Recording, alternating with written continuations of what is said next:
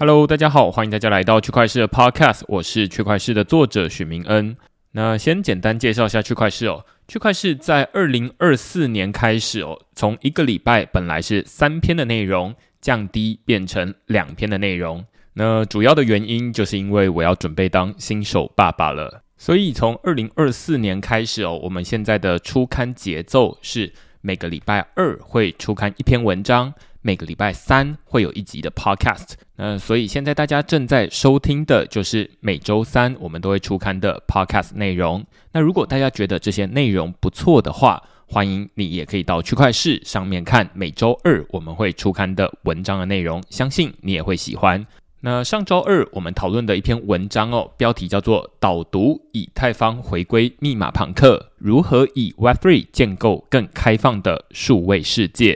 那这篇文章主要是在讨论 Vitalik Buterin，也就是以太坊的共同创办人，他在二零二三年底写了一篇文章，标题叫做《让以太坊回归密码朋克》。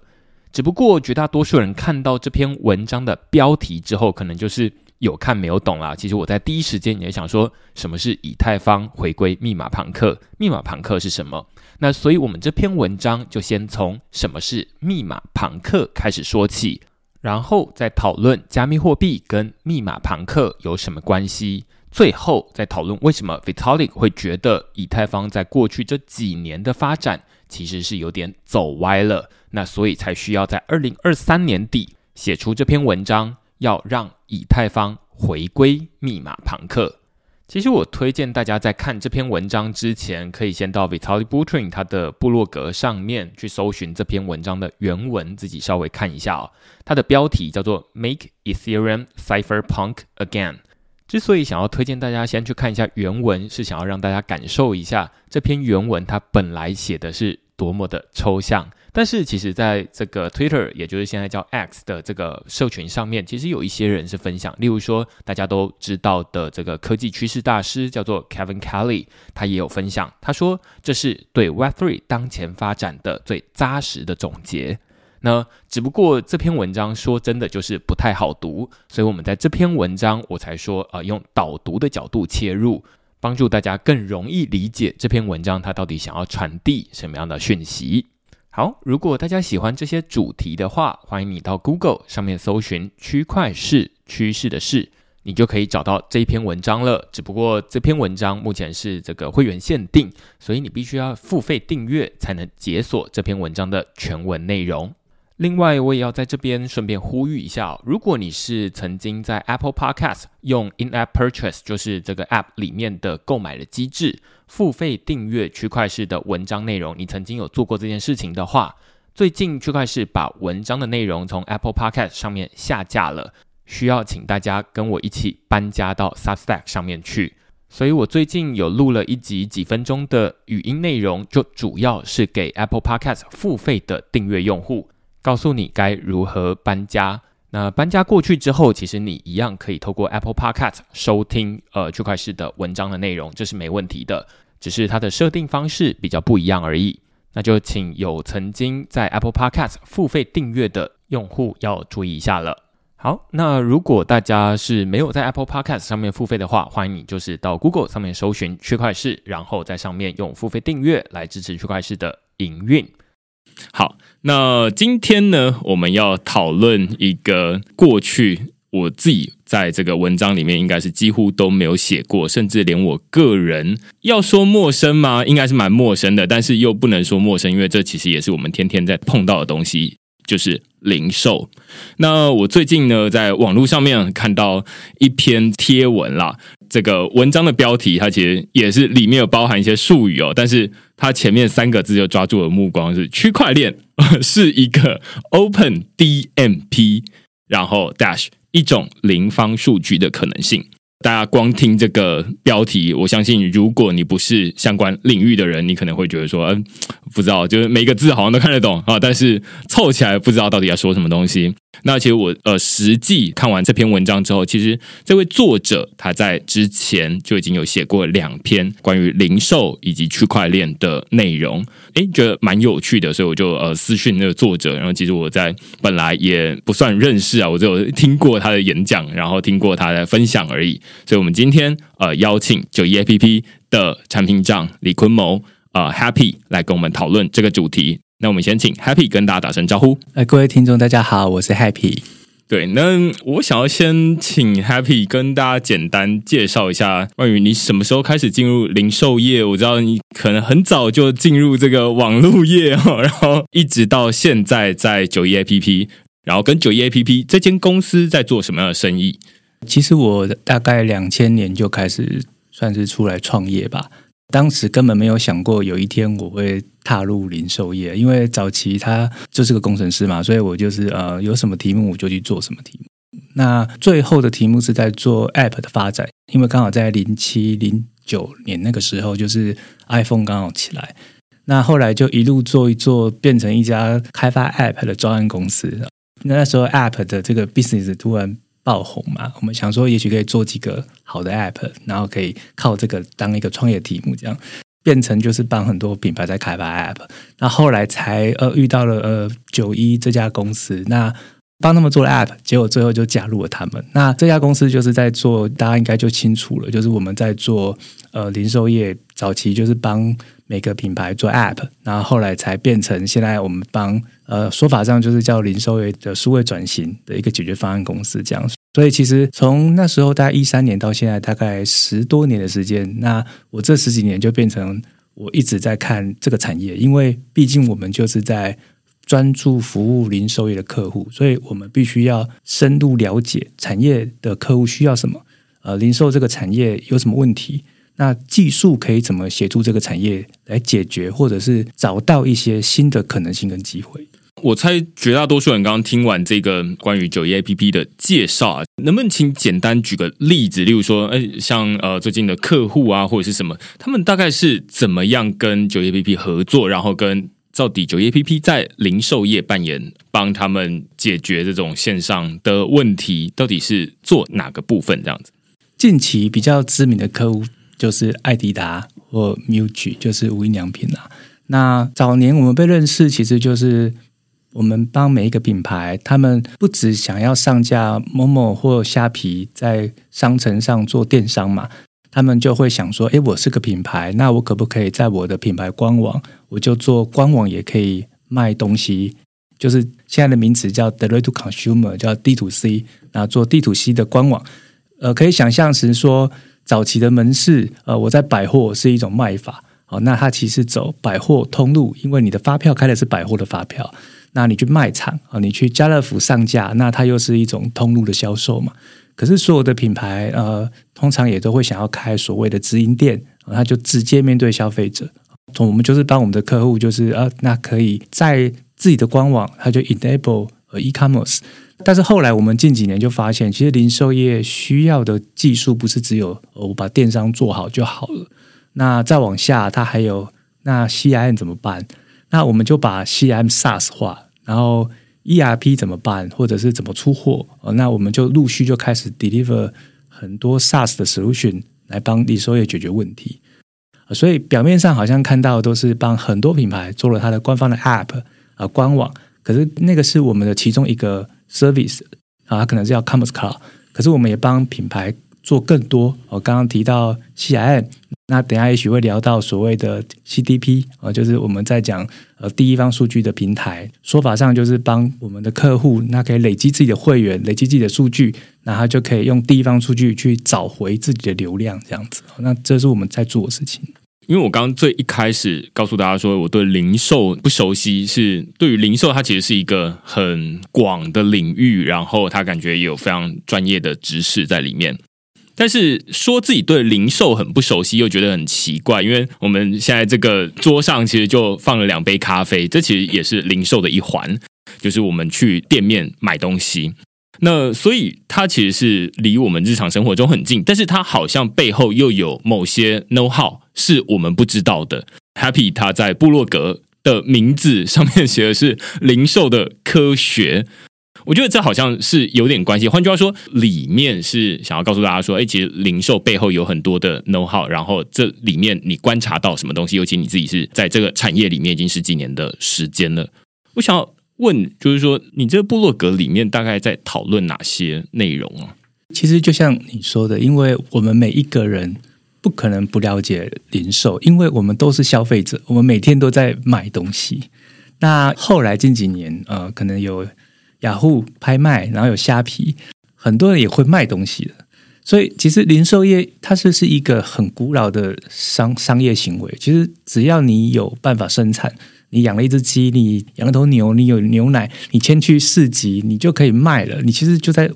做零售，所以它是一个很古老、很古老、自然而然就会发生的一个产业。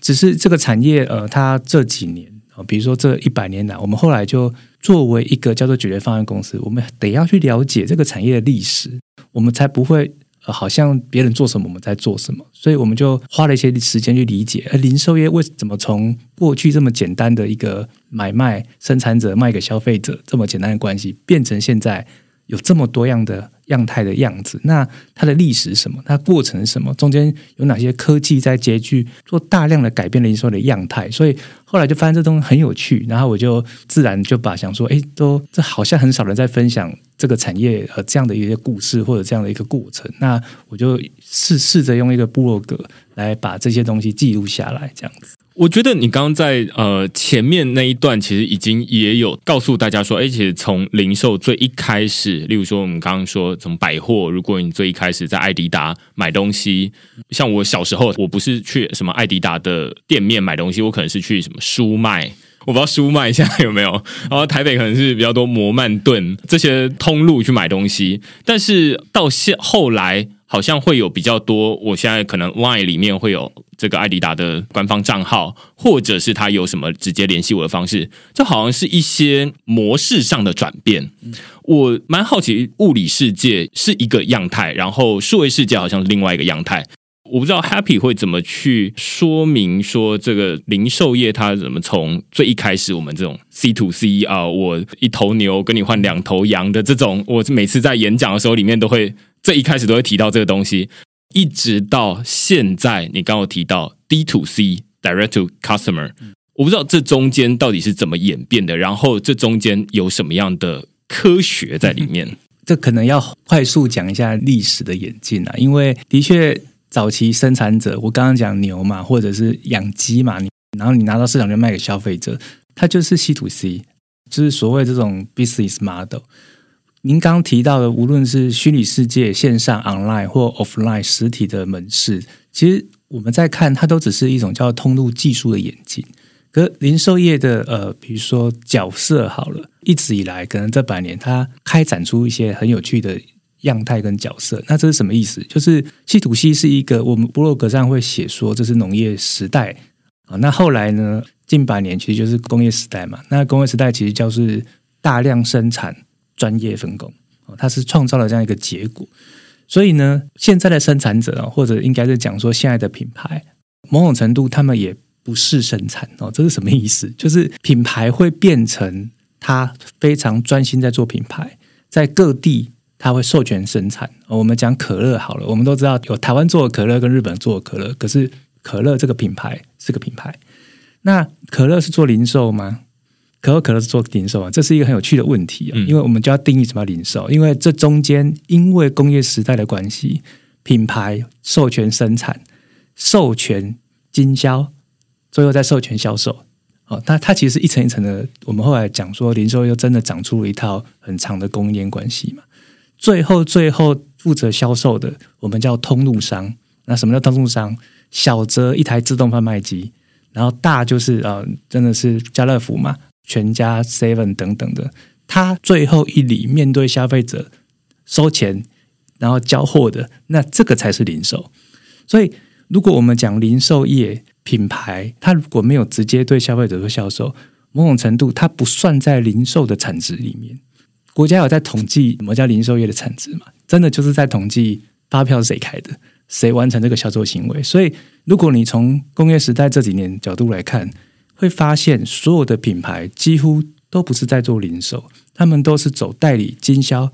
零售的销售额最后都会跑到通路商。那什么是通路商？巷口的 Seven、全家大卖场啊，比如说家乐福、大润发，比如说全联啊这些。那如果线上的就是呃某某虾皮，就大家就理解啊，就是这些现在主要的零售的产值基本上都在通路商手上，因为这是这百年发展出来的一种效率化销售的方法。它自然就是一种即刻方法，百货也是一种通路哦。那那所以后来才开始长出哦，因为有某某有虾皮有电商，它出现一种新的通路科技，创造一种新的通路的可能。以前我们在讲线上购物，它真的是一个通路吗？在两千年的时候，可能大家都还在讨论。可是这这几年，大家已经没有怀疑的，就因为这个网络的技术创造了一个新的形态的通路方式，那当然就会有线上的通路的。新的王者的产生，但它还是一种我们叫做通路的角色，它只是利用了这个技术，承载了新一代的消费者接触点，然后可以去做销售行为。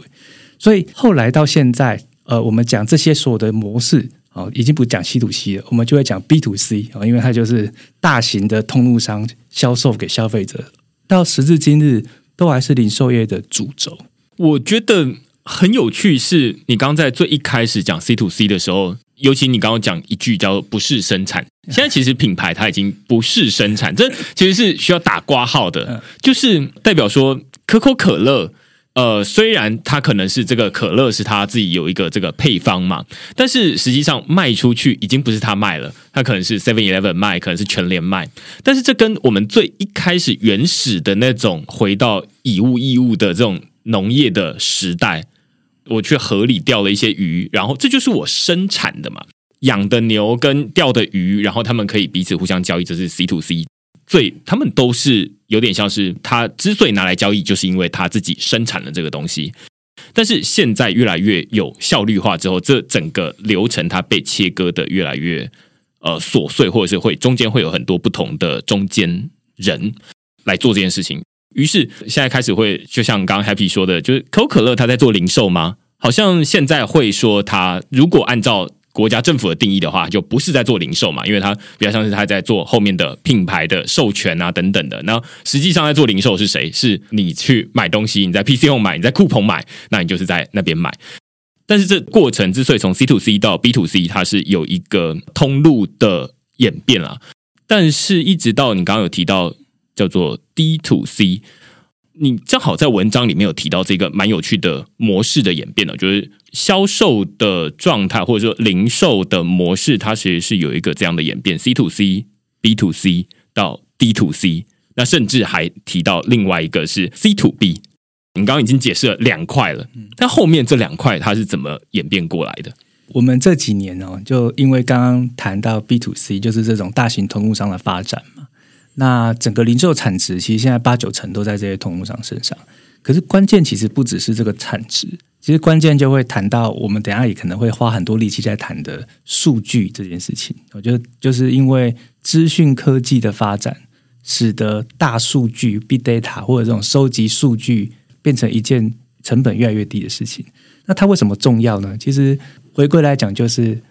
这些通路的品牌或通路商，他们。因为这些会员的经营，因为这些数据的累积，他透过这种科学的力量，他非常的了解消费者现在怎么了，哪个品牌可以卖，哪个东西卖得好，哪个东西不能卖，那消费者现在喜欢买什么？那这种会会严重影响到品牌，就是到底我我现在出来东西到底对不对？我要准备什么商品？可是因为品牌过去就是非常专注在经营品牌。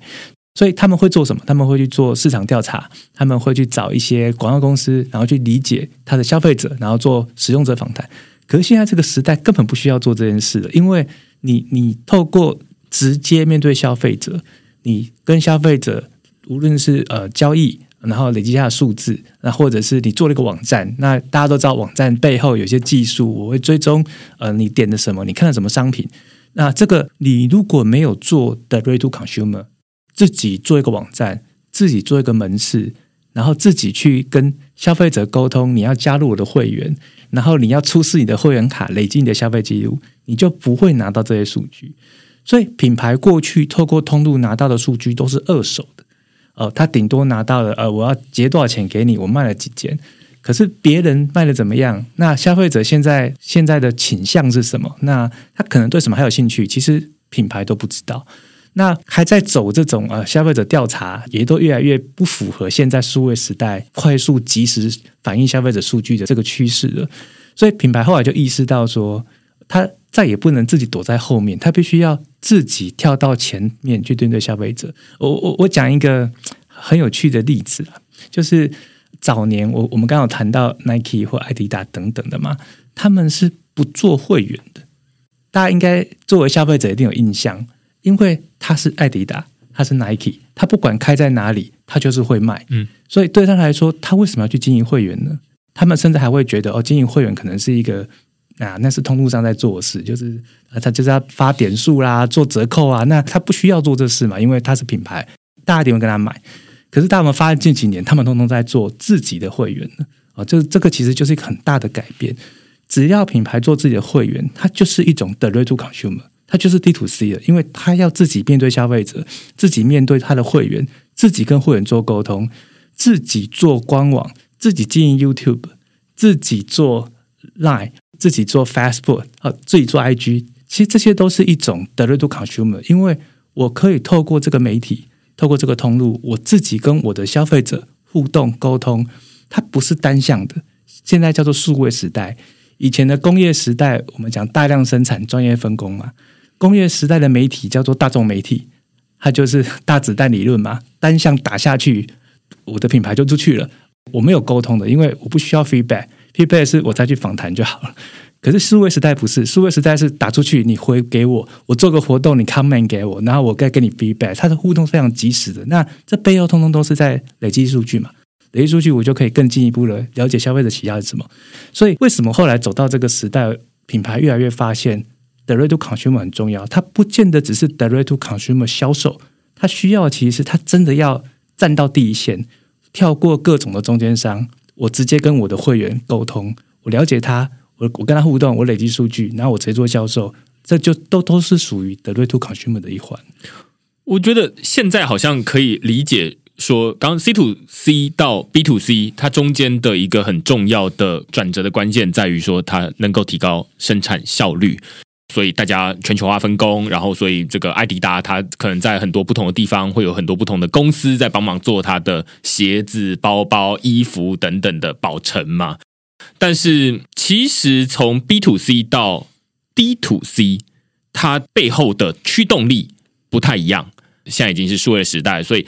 他们以前在 PC Home 上面卖东西，他可能能够拿到多少人买了多少东西，然后他要跟他结多少钱的这个数据。但是他未必知道说这个人到底是谁，这可能是 PC Home 知道，某某知道，或者是其他地方知道。但是品牌的人他只知道说，反正有一个东西出去了，然后要换多少钱回来。那现在他们会更希望可以知道是说，到底是谁来跟我买这个东西。如果这个样态越立体越好。几乎可以说，我最好可以回到那种以前 C to C 那种，我跟你面对面交易，然后我就知道啊，那你就是这样子的人哦，你这个年纪大概是三十到四十岁之间，然后男性，然后怎么样？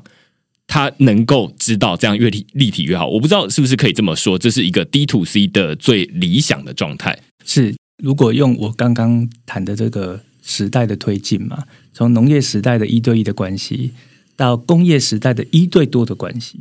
那我们想现在讲数位时代嘛，其实品牌又跳到最前线，跟消费者感觉在一对一互动。可是事实上呢，你不太可能像农业时代那样这么少量的一对一互动。所以数位时代我们想要创造的 D to C 的体验，它就是透过数据的力量，做到一种叫做大规模的个人化。啊，这个是一个现在正在所有的品牌或者所有的通路都在追求的，而且这时代越来越有趣哦。就是如果照刚刚讲这个地图系的定义，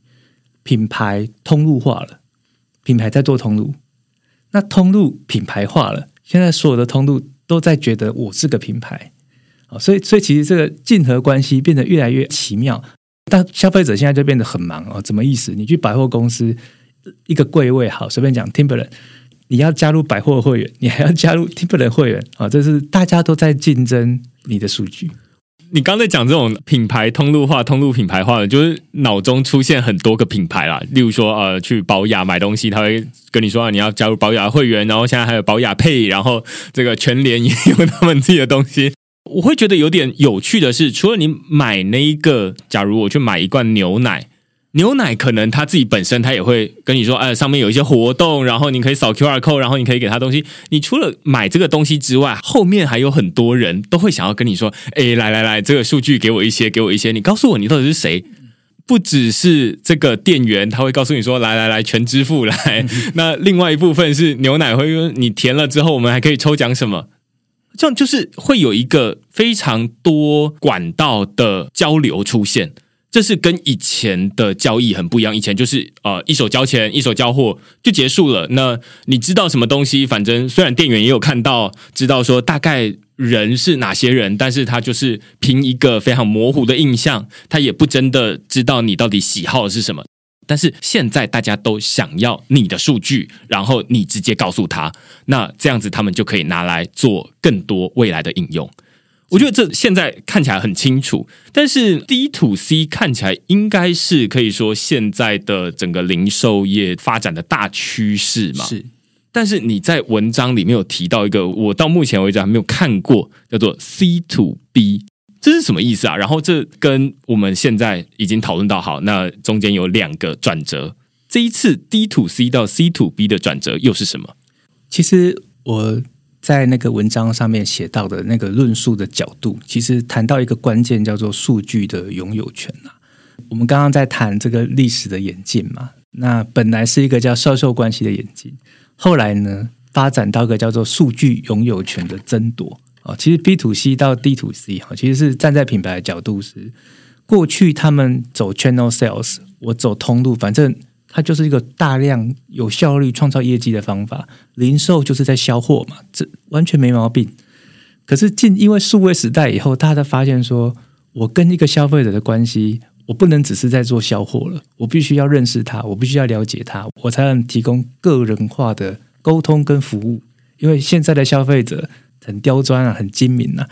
他希望你对我的服务是越不一样越好。哦，那这个时代就是这样，因为现在资讯太多了，消费者希望收收到品牌的各种的关怀，他都觉得理所当然，而且你最好要有一些 surprise。那你没有一些 data，你怎么认识这个消费者呢？所以呢，我们就越来越发现一件事，就是 B to C 走到 D to C，是因为品牌想要拥有这个第一方数据，他也要自己面对消费者，掌握这些数据嘛，不然他就是拿到的叫第二手数据，因为数据在通路商手上。可是说到底。比如说，你到百货，你到 Timberland，你要加入两个会员嘛？你要加入 Timberland 会员，你还要加入百货也举新光山的会员啊！大家都在竞争消费者的数据，可是站在消费者的角度，这数据是谁的？其实说到底，其实应该是消费者。那回来大家都在竞争的，叫做对消费者服务的个人化嘛？那消费者理论上应该要拥有自己的这些数据才对啊！那由我来授权品牌。然后你看了我的 data 之后，你再告诉我你要给我什么个人化的数据。消费者的时代其实也是一个趋势，只是身为一个消费者，他目前可能还没有办法想象什么叫做我有自己的消费数据。那大家只会觉得哦，我这个品牌体验有没有对我来讲是个人化的？所以呢，的确开始有些品牌就开始意识到，所谓 C to B 并不是没有人讲，其实大家去 Google 是找得到的，真的有人在谈这件事情，就是。不只是大量生产的，呃，我们刚刚讲的个人化沟通、个人化服务，其实甚至还有叫做个人化商品。我现在有很多这种，你买一台车，你可以刻字化很多东西啊。你买一个衣服，呃，你可以有一些刻字化啊。那现在甚至牛仔裤，有些品牌也在尝试做，你可以线上买的这个商品，它是有选项的啊。你可以刻字化出一件属于你自己专属的衣服，这都是一种 C to B，就是。消费者透过这些选项，他其实在告诉你我喜欢什么，然后呢，克制一件只有我有的东西。哦，但其实就是一种 C to B 哦，只是目前只能透过这样的一个形式，然后去实现一个呃克制化商品，但是是规模大量生产的克制化商品。哦，这个就是时代的发展嘛。工业时代是所有的东西都是规格化的。可是大量生产有效率。可是接下来的时代一定会一直往这个方向走，就是我希望我买的东西，就是三号跟别人买的那个同样东西，还是有些哪里不一样。那消费者现在越来越想要找这样的东西，那这就是我们看到所谓的 C to B 的一种定义。懂？我觉得刚刚你在讲这个 B to C 到 D to C 的这个过程，然后 D to C 到 C to B，我想到一个蛮有趣的例子哦，就是。其实大家现在在生日的时候，大概都会收到一些很多不同品牌寄给你。呃，我不知道大家会不会跟我一样啦。其实我的生日我就都不会填正好的那一天，因为我觉得很担心说啊，这个他会不会把我的资料拿去哪里？虽然大家大概都知道说自己的资料早就已经满天飞了这样子，但是假设我的生日是这个一月一号好了，那我可能就会点十二月三十一或一月二号、一月三号。那偶尔可能会想要填一月一号，端看他到底是谁，大概是这样。那于是你就会在前后那几天或那一个月，除了你的以前你的亲朋好友会告诉你说生日快乐之外，还会有很多不同的品牌跑来告诉你说：“哎，生日快乐！”然后这里是折价券，然后我们有给这个寿星一些优惠，然后你可以来我们这边吃饭，或者你可以来这边消费。这是以前如果你说 B to C，它可能比较难做到的事情。因为你去家乐福买东西，家乐福可能知道啦，你在加入那个会员的时候，但是你去家乐福买瑞穗鲜奶，瑞穗鲜奶他可不知道你什么时候生日啊。那所以他是以前做不到的事情，那但是 D to C 他就做得到，那他就可以告诉你说啊，那你现在可以怎么样怎么样。但是一直到你刚刚提到 C to B，它就现在看起来还比较没有那么普遍一点。例如说，你刚刚在讲说啊，它可以让使用者克制化一些有趣的东西。呃，我现在最直觉想到的是，你在买苹果的商品的时候，例如说你在买这个 AirPods，然后它可以让你刻字，然后你可以刻一些刻字化的字。那这可能我不知道算不算是一种啦，但是可以想象是说，啊，那这样子我的每一个 AirPods 就是会跟别人的不一样。虽然他们都是 AirPods，但是它还是有一点点不一样的地方。但是，呃，我觉得你刚刚在讲这个 C to B 是一个数据的争夺，这也跟我们刚刚前面在讨论，就是说，我们实际去结账的时候，以前就只有一手交钱一手交货，但是现在除了一手交钱一手交货，银货两讫结束之后，还有很多数据的交易在这边，这是从 B to C 到 D to C 的时候就已经在发生的事情了，只是现在我们绝大多数的。顾客大概就是说啊，那我把这个数据交出去，你把优惠给回来。那有没有优惠还不一定，因为要抽奖，然后看你运气好不好。那但是 C to B 听起来好像会有一点点不一样，但是我还不是真的那么确定说到底未来的这个 C to B 的模式会是怎么样。但是这个数据的所有权拿回来，这倒是 Web Three 大家很常在讨论的东西。因为大家就在说啊，例如说这个，你本来是用现金来支付，这本来就是你的这个钱，然后你要付给谁，这是没有人能够管你。但是你走到银行的时候，你用银行转账，那就要看对方有没有是一个这个，他是不是一个警示账户哈，或者是怎么样？它某种程度是你把这个权利交出去，但是你进到了数位世界。好，所以它是从物理到数位。那但是，哎，crypto 对我来说，它是用数位的方法来模拟物理的交易。你可以用各自的交易方法，那但是没有人特别去限制你说你一定要怎么样。那在这个数据的夺回来这边，就你的认知，就是说区块链在这个零售业数据的争夺战里面，到底扮演什么样的角色？我我想我把刚刚在谈的 B to C、D to C 到 C to B 这个数据这件事情啊，我再把它先展开一点点，可能会比较好谈区块链这个事啦。我为了要让这件刚刚其实很多的分享啊，蛮多其实是为了让事情再好理解一点，所以举了一些例子嘛。您刚刚提到生日啊，我刚刚提到说加入会员你要填资料，那说实在，这些数据是最单纯的，它就是各自，其实各自它没有。拥有权怎么样的问题啊？因为我本来就拥有它嘛，那我不要告诉你就好了。那现在也因为它属于各自，所以我如果觉得我告诉你了，可是我现在我我不喜欢你一直通传东西给我，我可以要求品牌把它拿掉，对吧？因为现在各自法规定是你要把它拿掉，那你就不能送给他，你送给他你是违法的。所以其实各自这件事情其实是很单纯的。我刚刚在讨论这些东西，虽然说好像讲到这个事情，可是关键的数据都不是这些各自哦。那甚至你刚好提到说 AirPod 去填那个，对，它是一种 C T to B，就是刻字化的规模生产哦，这个都算是一环哦。不过其实我们在讲 data 或讲数据啊，其实它某种程度它是可以等同于一种价值的哦。这是什么意思呢？我举两个例子哦。第一个例子是品牌做会员呐，通常就会有点数，就会有等级。那你的点数跟等级是可以变现的，就变出价值的。对这个品牌来讲，比如说我在 Timberland，我变 V V I P 了，你的生日礼哦，不管你生日填的真的还是假的，反正我就是会发嘛。发了之后，可能是一张五百块的券，因为你是 V V I P，你才会拿到，不会所有人拿到。那或者是生日，你可能到门市买，你可能就会拿到某个品相的五折。那你买了以后会累积点数，一点下次去消费可以折折一块。好，那这些东西其实就是 data，没有错嘛？因为品牌累积的消费记录，我给你这些东西，那这些东西也是数据啊。那你拥有这个券，那你来换，那其实它也是一种数据。那这些数据叫做信用数据。麻烦来了，就是品牌希望你跟我买越多嘛，所以我累积这些数据，累积你的消费记录，你可以升等。但是你走到另外一个品牌，比如说隔壁的 Levi's 好了，你没有跟他买过东西，呃，你对 Levi's 来讲，你没有 data，你就是 nobody。不管你的消费记录过去有多强，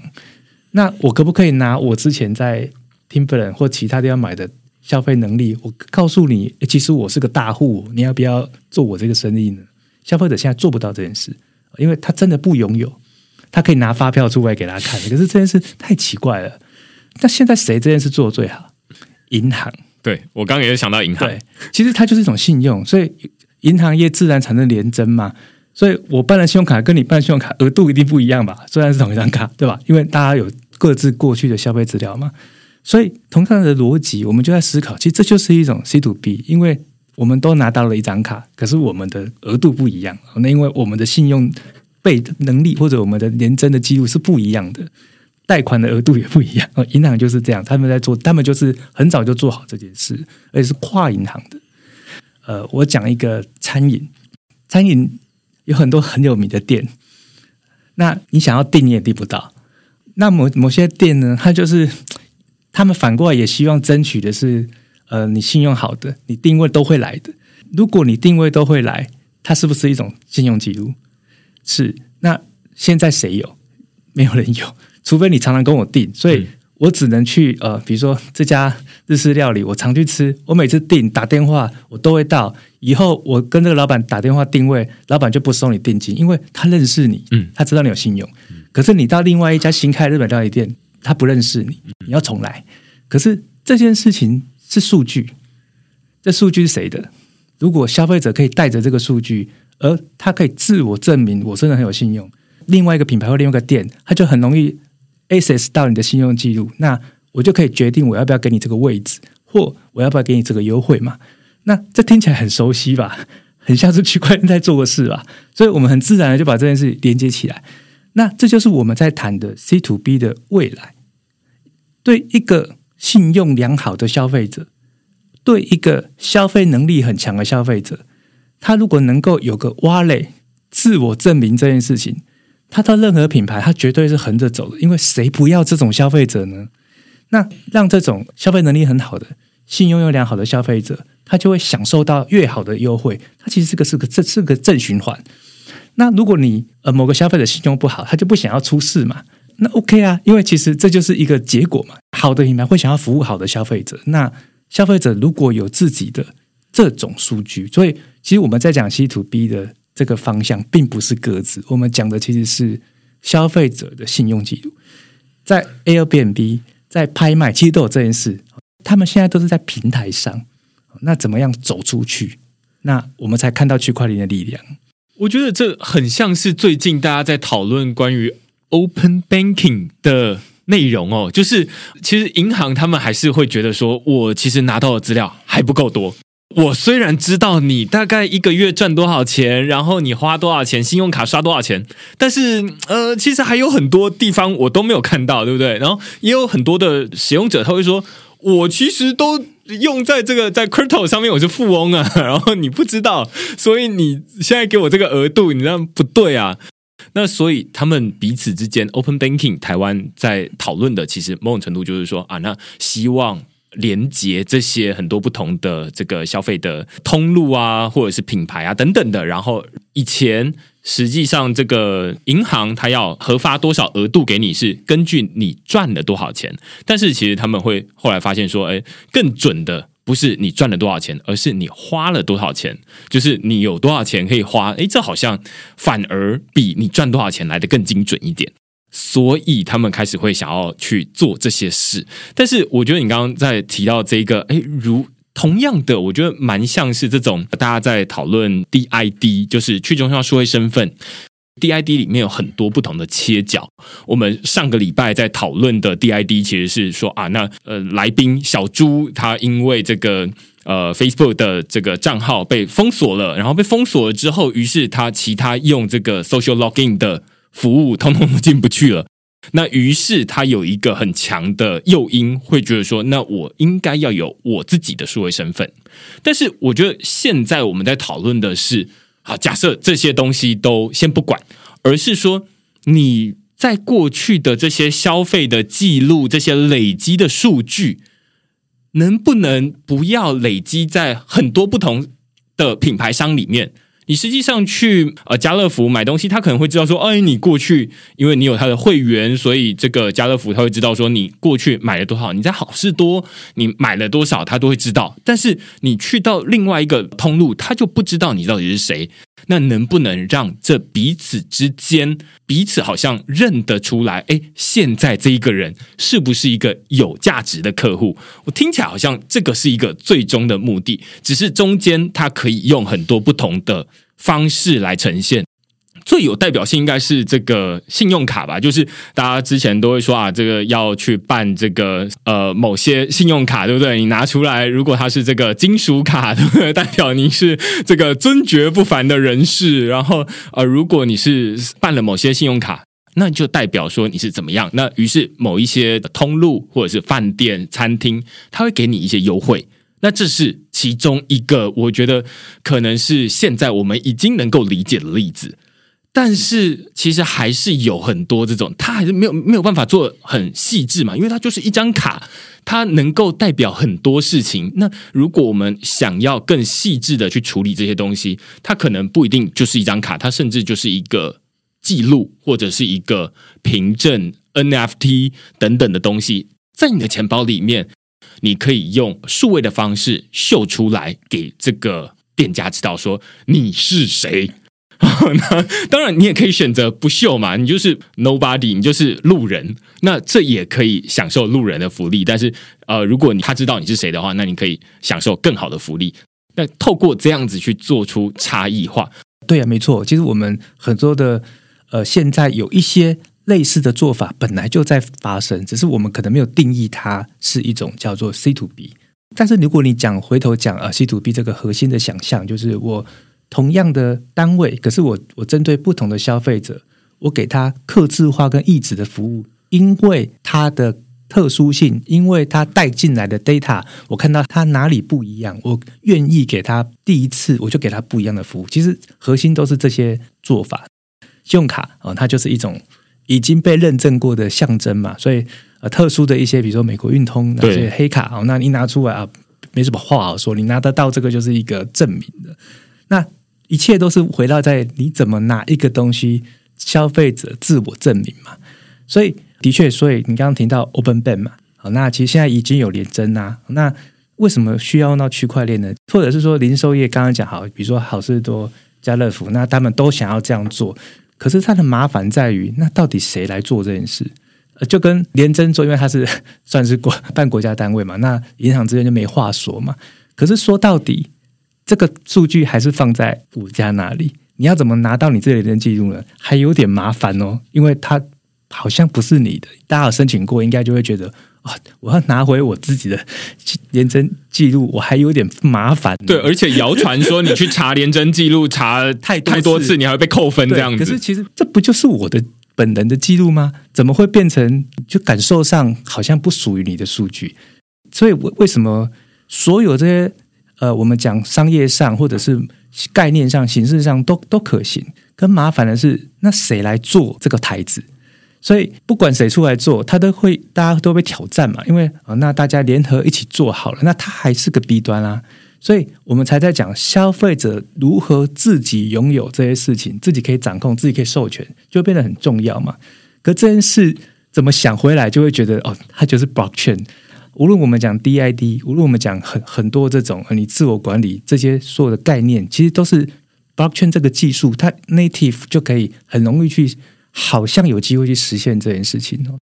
所以我我我们才在思考有没有办法用用 blockchain 的这些技术来去中心化，让这些 data 是在区块链上，消费者可以自己累积在上面。那因为区块链特技嘛，那只要这个 wallet 我我自己掌控这个密钥，我就可以拿回我这些东西，我自我证明。那那个去中心化的特性嘛，它就数据就不属于任何人可以完全可以掌控的了。那它就可以有机会实现，真的是消费者他自己拿走自己的消费记录这件事情，它就会发生。我觉得有前面的这些呃，从 C to C、B to C、D to C 到 C to B 这样的一个背景之后。再来理解说啊，那所以区块链它到底在零售业里面扮演什么样的角色？我觉得就非常清楚。是是，因为其实你说在这个没有数位资料的物理世界里面，能不能做到类似的事情？其实我觉得，如果大家不怕麻烦的话，其实还是可以做得到的。例如说啊，你就是把你过去所有的消费的发票全部都留下来，然后而且随身携带，然后你你去到哪里的时候，你就是如果这个店家愿意看的话，他有那么多美国时间跟你看的话，那他就一笔一笔看哦，原来你买过这个，然后做过这个，然后他自己去理解这件事情，说哦，所以这些发票代表什么样的意义，然后他再给你一个不一样的服务。我有时候常在分享一件事，就是很多模式啊，都是自古以来都有的。技术其实只是让这些模式规模化跟效率化而已。比如说，我们讲 CIM 会员经营这件事啊，你知道早期那个柜姐，他们都有一个小本本，好，你来，你走了，然后我就开始笔记嘛，笔记你买的什么，你是谁，然后我跟你攀谈，我大概知道你家的状况，然后留你的电话嘛。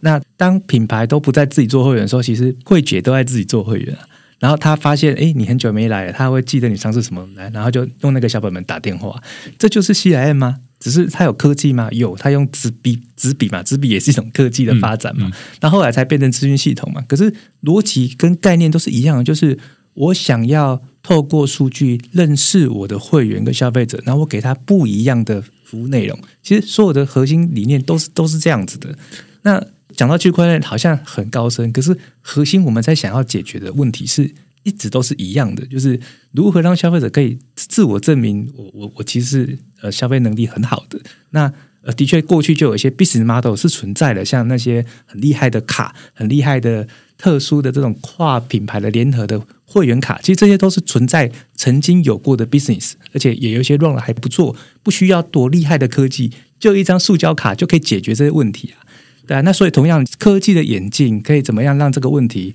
解决的更漂亮，适用于更多人啊？我不用到消费能力这么高，我还是可以慢慢累积。我可以从很年轻的时候很小，我就可以来做这件事，那就不会只是少数族群可以享受到这样的一个权利。这样子，这个最后的情境，我相信现在大家已经蛮能够具体的在脑中里面有想象。就是，反正每一个人，你的这种资料其实是彼此可以互通的。但是以前大家讲到说啊，呃，星光三月如果要去跟这个搜狗百货互通的话，那感觉很困难，因为你在星光三月虽然是 VIP，但搜狗百货不认嘛。那除非他们两个之间彼此要沟通啊，那但是他们两间就是不同的公司，他们怎么可能沟通呢？Nike 跟艾迪达也不会沟通啊。那最终沟通的。桥梁是谁，就变成是顾客本身。那你能够把资料带着走，这其实，在很多不同的地方都在发生啊。例如说，在公部门，它也会有这种买 data 资料自主管理的这样的一个机制。比如说啊，那你的资料其实散落在这个民政局、兵役局，然后这个税务局，所以那最后资料其实都是你的嘛。那我们只是代管而已。那所以，如果你是个人的话，那你应该可以从不同的地方去授权说啊，那你可以把资料拿过去那边用。那最后回到个人本身，所以同样的状况是发生在很多不同的地方。你会发现说，它不是一个单一的产业趋势，而是它就是一个，就像刚刚 Happy 说的，就是它是一个自古以来的需求，只是中间使用的科技不一样而已。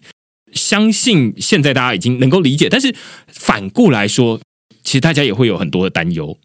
资料这个要给出去，然后感觉，例如说 C to C，他可能知道我，但是其实也就对方知道我而已。然后 B to C，呃，虽然我有买东西，但是至少只有平台知道而已。然后我的资料不会到处乱飞，对不对？那一直到现在，大家对于给资料这件事情已经很害怕。呃，你只要给生日，你基本上你要期待的是，我给现在给你这个生日，你明年要记得要给我优惠券。你没有给我，我到底现在给你这个东西干什么？但是到现在，甚至连这种 email 大家都不太敢乱给，因为你可能会寄一些垃圾信过来，这个广告信过来，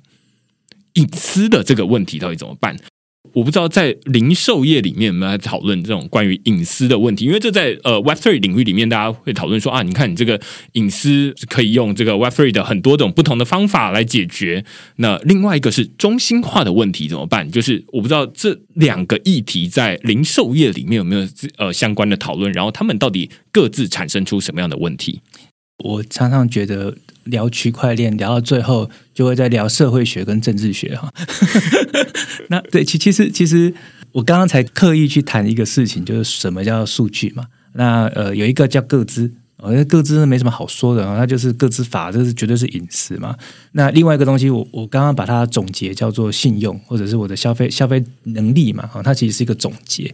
所以我们如果讲比较技术上来讲，我讲一个场景好了。我如果加入一个购物网站，然后我不管它是哪个品牌的网站，那想象我用的是我的挖雷登录，所以我登录完我就可以买了。那我登录的时候就是挖雷嘛，所以通路只有拿到我的 address，没有别的了。那让我买，好，那我要买的时候呢，呃，我先授权，授权什么？授权说你看我挖雷里面的消费能力跟呃我的信用状况，那。消费能力跟信用状况就要可以被定义的哦。那我想要给他们看到什么啊？当然，他就要可以透过一些技术上的设计嘛。我可以只给这个品牌看到总额，就是我一年可以花这些钱。我可以看他看到品类，我可以让他看到呃消费的频率啊等等哈。那也许就是最后可能呃，并不是真的他的购买的细项，因为消费者可能不想让你知道太多细项啊。那这当然就可以透过一些技术上的设计，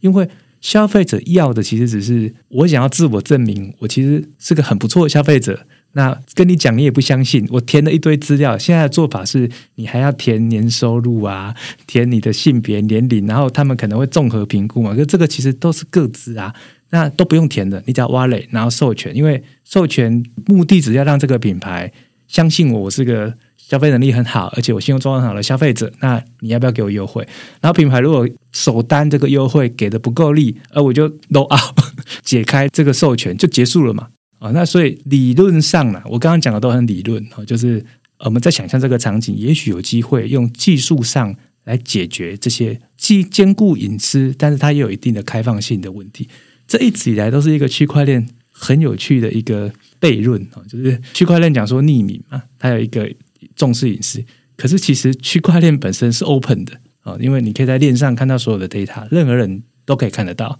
所以它到底是开放的还是封闭的呢？其实它就是一直永远都是区块链很有趣的是，它就是存在了这个悖论，可是它却可以运运作的很好哦。所以我还是认为，就是比较乐观的想象，这件事终归有机会发生哦。所以虽然是这样写，也这样在想，也这样在推动，但到底最后。落到真实的场景上会是怎么跑？也许这几年可以慢慢看，呃，市场上会有哪些有趣的呃玩法或者是做法出来。但相信 C to P 这个，它会是接着在地图 C 之后，它一定会是一个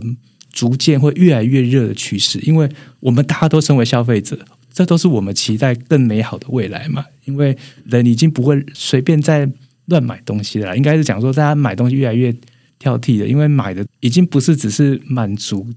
那个物欲的需求本身，人有时候买东西已经越来越接近一种感受跟心灵的层面。我觉得这是时代一个很必然在发生的事情。我觉得你刚刚在讲的这个场景，虽然比如说我们在链上现在可以看到，例如说啊，我只要知道你的零差开头的钱包的地址，对不对？我就其实就可以看到你的里面的资产总额，然后跟你最一开始到底怎么交易的，然后你现在到底里面有多少的资产，这其实都看得到。但是我我一直都会觉得说，呃，现在。的区块链它不是一个最终完美的状态啊！其实这也不是我说的，这是 Vitalik 说的，就是啊以太坊的创办人 Vitalik Buterin 说的。他就是说，实际上现在的这样，它并不是一个 feature，可以说它是一个 bug。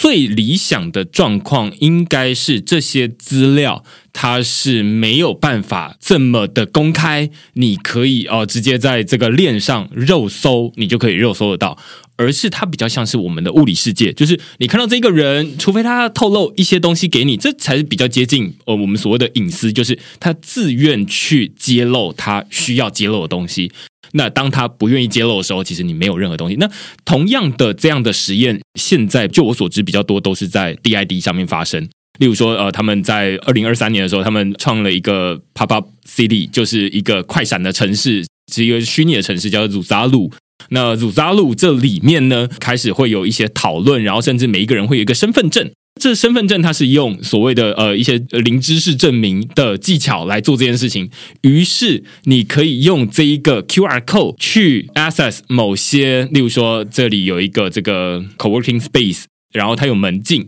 那需要是特定的人你才能够进去，但是他又不希望让这个门禁背后的系统。就直接知道说你到底是谁，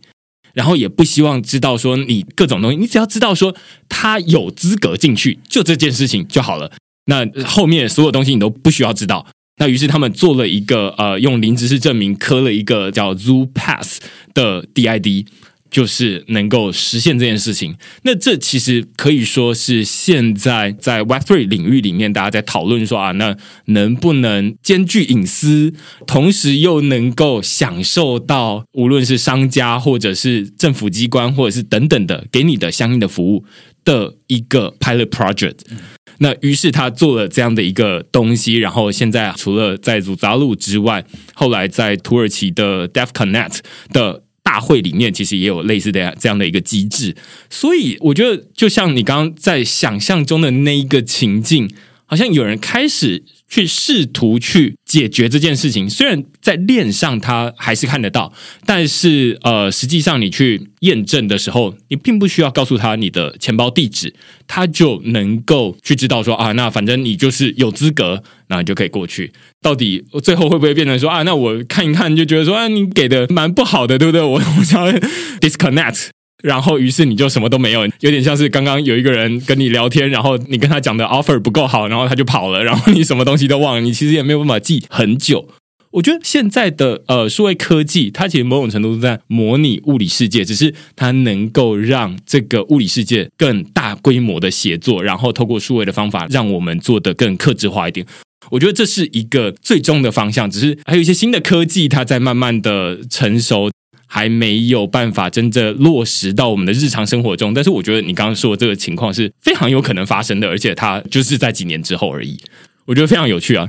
那另外一部分是关于这种隐私，因为这些交易记录某种程度现在是掌握在各个不同的商家手上，或者是中心化的问题。那所以其实你的资料是放在不同的地方，然后他们彼此不沟通。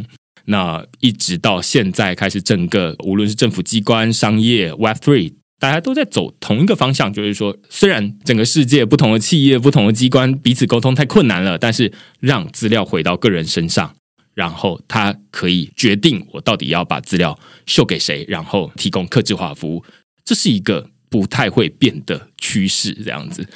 你刚刚提到一个点啊，就是有时候区块链就是在模拟一些物理世界本来就可以做的事情，这个我们也是非常赞同了。那我举一个因为数位时代造成场景退化的例子，这是什么意思啊？我们以前呢，呃，买东西的时候买完他会送你券嘛？那券我讲的是印出来真正的资本，其实现在还是有人这样用。你知道这个券有多好用吗？因为我们拿着一张两百块的质押券，哦，假设啦，我拿到了，然后我发现啊，我用不完，我现在拿给你结束了，因为它是一张纸本，不需要证明，可是现在呢，我们因为数位时代嘛，所以现在一切都要数位化、电子化，放在会员卡跟 App 里面嘛。所以好，我券就变成发到你的会员里面，变一张电子的票券嘛。然后我用不完怎么办？不能怎么办？因为我没有这个 future 你就不能不能丢掉，你就不能转正，你也不能交易啊，你什么都不能做，对吧？一叠五千块的礼券，呃，我用不完，我包一包红包，我就送别人了。这个动作一下就解决了。现在如果你把电子礼券电子化，啊，不应该说礼券电子化，我买了，我要转让给别人，要请厂商写一下这个 future，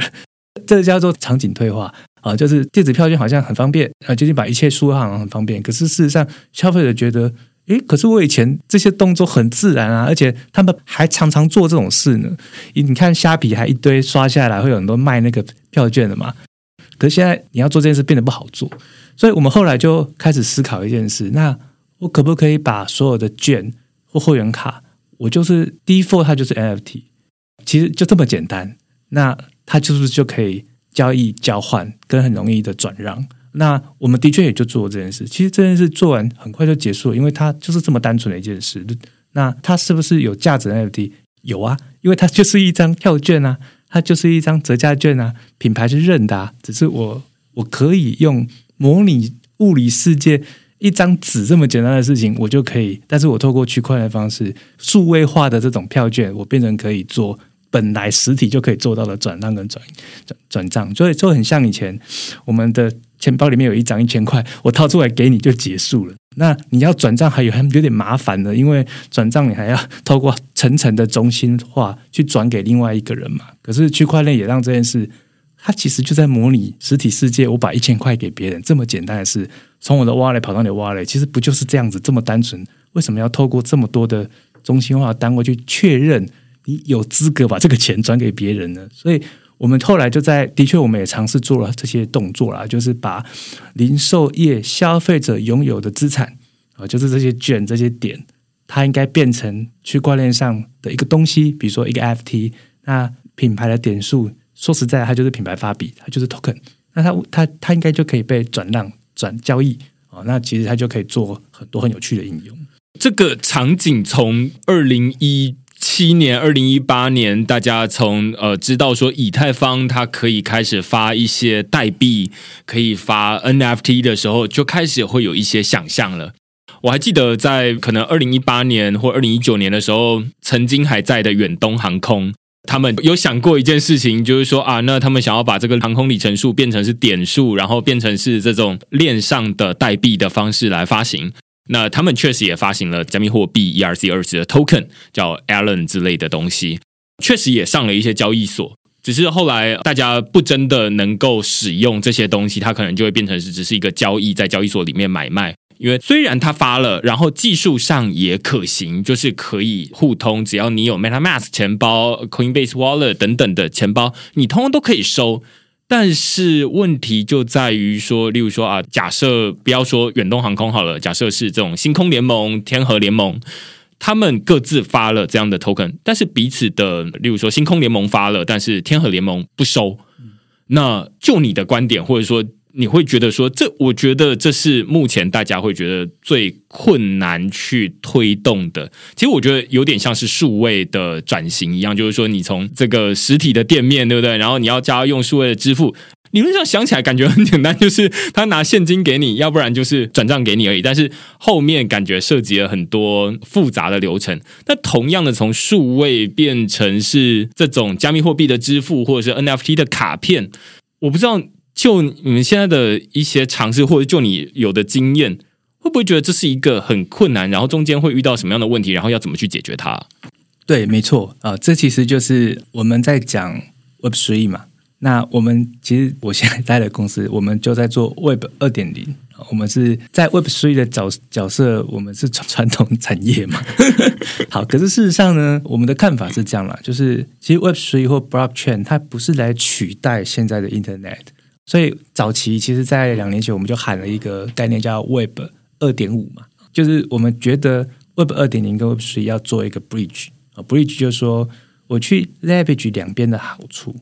也就是说点数券哦这些东西，其实在 Web 二点零，其实我们本来技术上或呃这个 service 上本来就都有在做。那发一个点数或发一个券的同时，我我同时给他一个 FT，然后让我的消费者可以在呃他的会员卡里面绑定他的钱包，他就可以把它转出去。然后同样嘛，就是另外一个品牌或另外一个通路，他要认这个，所以他必须要把这个钱包再绑到另外一个品牌。然后其实我们绑完之后，check FT，再把它变成 Web 二点零的券，他就可以在这个 App 上买。技术上其实就是把它 bridge 起来就会解决。可是这只是技术解决。可是我为什么要这样做？我说两个品牌在为什么要这样做？它其实还是商业体啊，商业体永远躲不掉。那商业体就要用商业方式解决，它不是用技术方面解决的。所以您刚刚举的例子，星空联盟那个，其实技术都是怎么样做都行的。说白了，我不用 Web 三，我也可以做啊。对，你用纸本也可以做。点数交换这个生意本来就存在，只是它是个商业问题，它不是一个技术问题。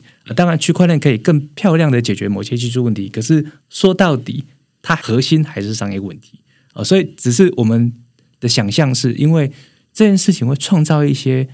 新的商业机会，不是只有商业问题啊，就因为这个商业机会是过去大家没有看看到过。因为我们假设真的做点数交换或这种券的流通，那以前如果是 Web 二点零，假设有五个品牌要合作，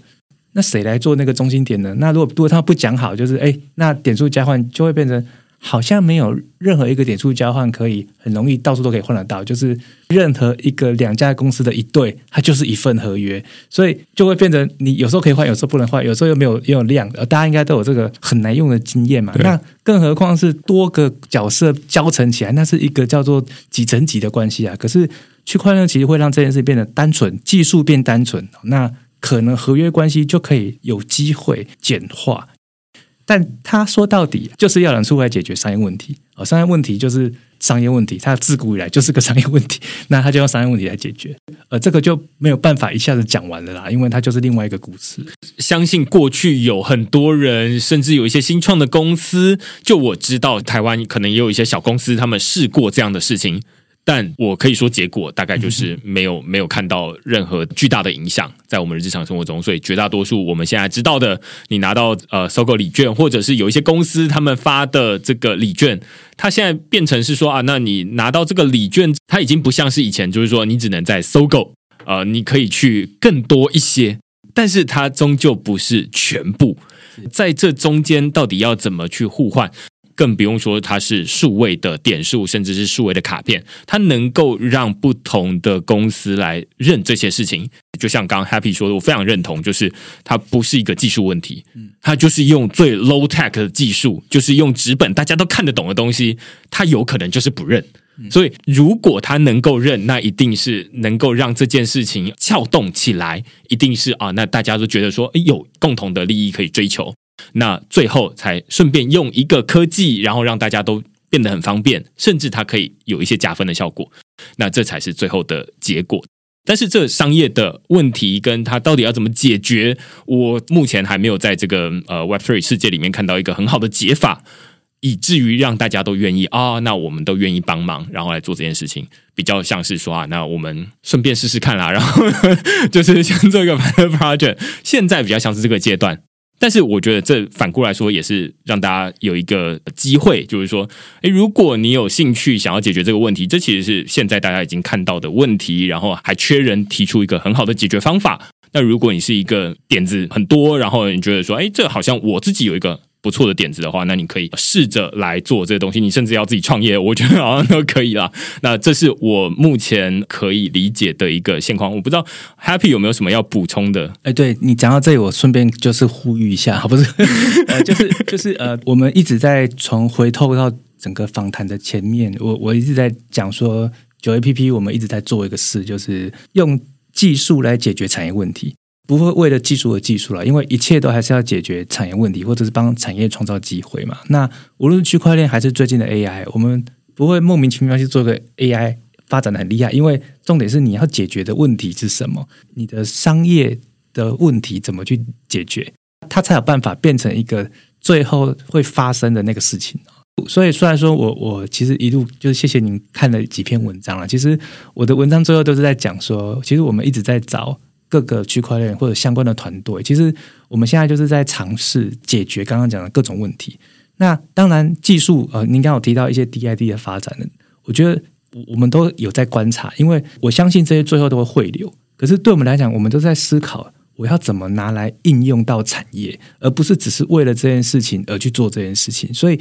有没有刚好有一个场景或场域，或者刚好有一个客户，他很愿意拿一个地方或拿一个活动，我来试这件事情？那它就会发生第一步。那同样的，我们现在就是已经有一个生意嘛，那有很多的客户嘛，那某些客户真的还蛮愿意接受一些诶很有趣的新的技术，来看有没有一些可能性在里面。那就有客户有场景，那我们把一些技术带进来，透过一些简单的商业合约，我们就可以来尝试一个 p y r o n 那这是我们希望透过这样的方式，在今年看有没有办法。找到一些突破的点，然后让刚刚谈的，无论是 C to B，无论是我们谈区块链，把这些券或点，呃，都透过区块链技术来让消费者可以有更自由的交易或转换。但是哪些品牌愿意参与，怎么样做会有趣？那其实都是我们现在刚好，因为那篇文章其实回响还蛮大的，就是这几个礼拜。我就真的拜访了好多区块链不同在努力方向的公司，也有在做 DID 的。那大家就会从各自的角度放放一些想法进来，那我们就带一些客户来，然后大家来共同找出，诶，那我们就找一个 p y r o n 的范围，那我们来试试看这样做，呃，消费者的感觉怎么样？他就有办法往前一步一步去走到一个可能规模化，或者可能让市场上会有一个 impact 的结果出来。太棒了！就是 从最一开始，我们从讨论这种 C to C，然后到 B to C，然后到 D to C，到 C to B，这可能在最一开始，大家在打开的时候，你如果听到很多的这种英文加数字，你就会觉得有点听不太懂啊。但是我觉得一个小时之后。我们呃，现在对于这种呃不同的模式中间到底怎么转变，然后它中间后面有什么样的驱动力，以至于他们会这样子转变，然后这样转变到底对于使用者来说有什么样的好处，然后或者是对于商家来说，他们为什么会愿意去接受这些东西，这是一步一步慢慢来的。那一直到最后，我们现在看到啊，那 C to B，那如果这最后的这种资料，它现在的交易已经不只有是这种呃物品上面的一手交钱一手交货，而是还有资料的转移。那这资料转移到底要如何让它做得更好，然后让使用者他的资料能够在不同的场景上面都可以被使用，而不是只有被锁在某一家呃商店或者是品牌那边长灰尘。对不对？那能够怎么去发挥这些资料的价值？这个是我们这一集在讨论啊，看有没有办法用一些科技的方法，然后能同时搭配一些商业的办法来解决这样的一个问题。那这是我觉得也很呼应在最一开始这个 Happy 的部落格在讨论零售的科学。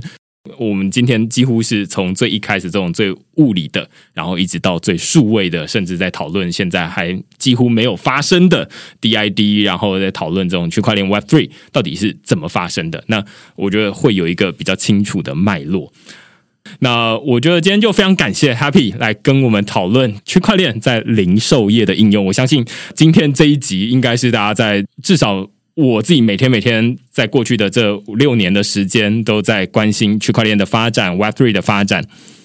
几乎没有看到相关的讨论。那今天这一集是非常有趣，而且是非常新奇的一集。那相信大家也会非常有收获。那如果大家喜欢呃区块市制作这样的内容的话，欢迎你到 Google 上面搜寻“区块市趋势的事”，然后用付费订阅来支持区块市的营运。那我们就下个礼拜再见喽。拜拜，